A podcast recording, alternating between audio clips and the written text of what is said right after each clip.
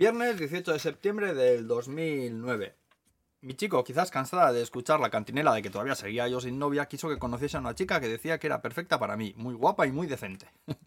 la cita se canceló a última hora, pero nosotros decidimos no irnos a casa después del trabajo y quedarnos en un izagaya para hablar y escuchar, reír y quizás llorar con el trozo de vida que el otro quisiese contarnos.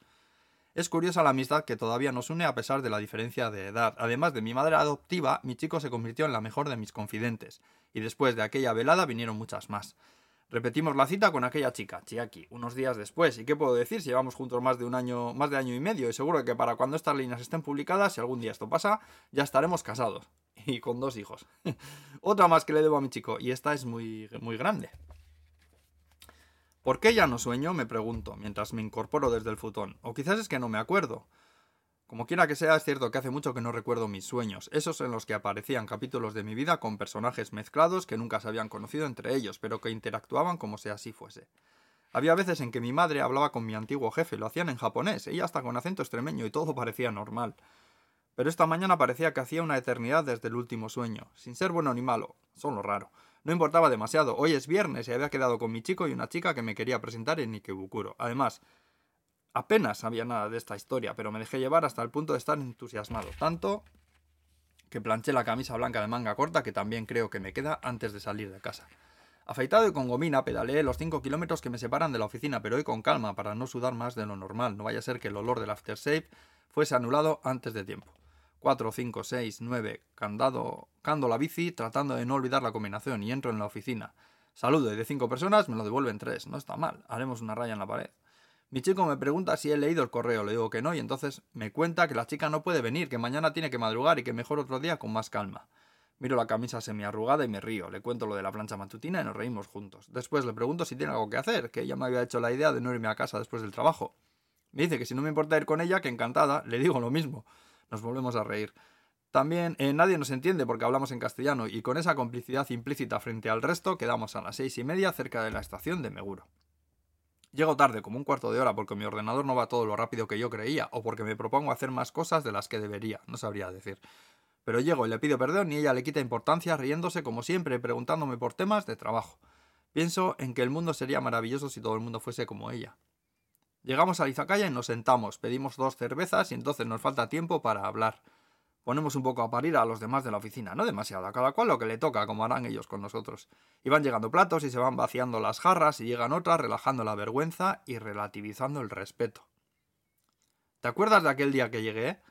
Yo estaba muy cansado y me moría de sueño. Sí, me acuerdo, te abrí la puerta y llevabas una playera roja con un muñeco en la espalda y dos maletas enormes y mientras esperabas al jefe dabas cabezadas en la mesa del sueño que tenías.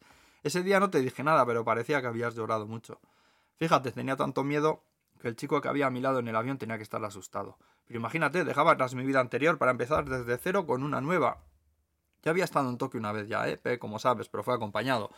Ese día llegué solo y no tenía ni idea de nada de lo que iba a pasar. ¿Qué me vas a contar? Que me tiré 10 años en México. Me acuerdo que Eric te acompañó al hotel al que ibas. ¿Te acuerdas de Eric? Mira que era raro el francés. Alguien grita al lado, es una chica que está borracha. Mi chico la mira fijamente, se la nota molesta. ¿Por qué tiene que hablar así? A gritos, pues estará borracha, no le hagas caso. No solo eso, dice palabras muy feas, como si fuese un hombre. ¡Pendeja! Su acento mexicano me suena bonito, casi poético.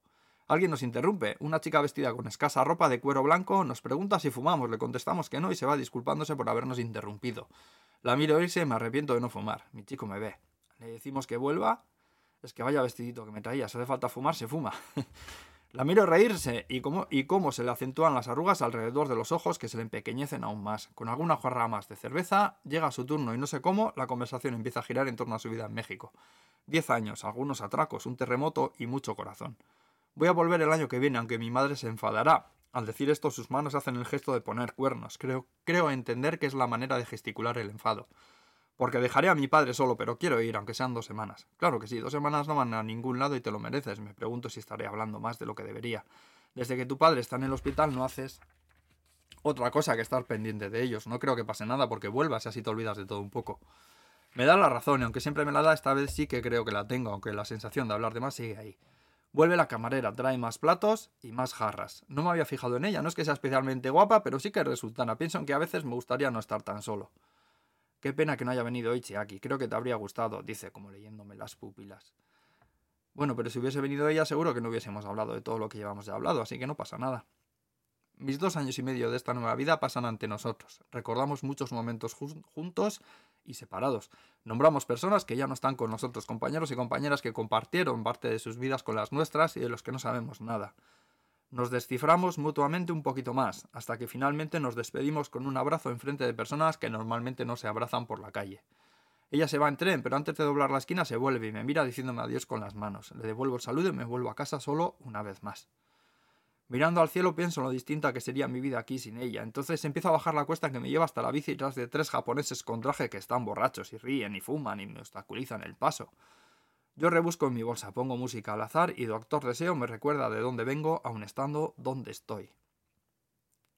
Tuviste que decirme adiós, calles hundidas a mis pies para echarte en falta hasta la muerte, y yo bailando al ritmo de mis zapatos negros como una veleta fila al viento y bajo la luz de la luna caen algunas lágrimas de mis ojos, lágrimas de felicidad y de tristeza, de dicha y de desdicha, de amor y de soledad, lágrimas que me recuerdan lo que tenía, lo que tengo y que anuncian desafiantes lo que tendré. Y yo sigo mi camino, con ellas. Vamos a engañarnos y dime, mi cielo, que esto va a durar siempre.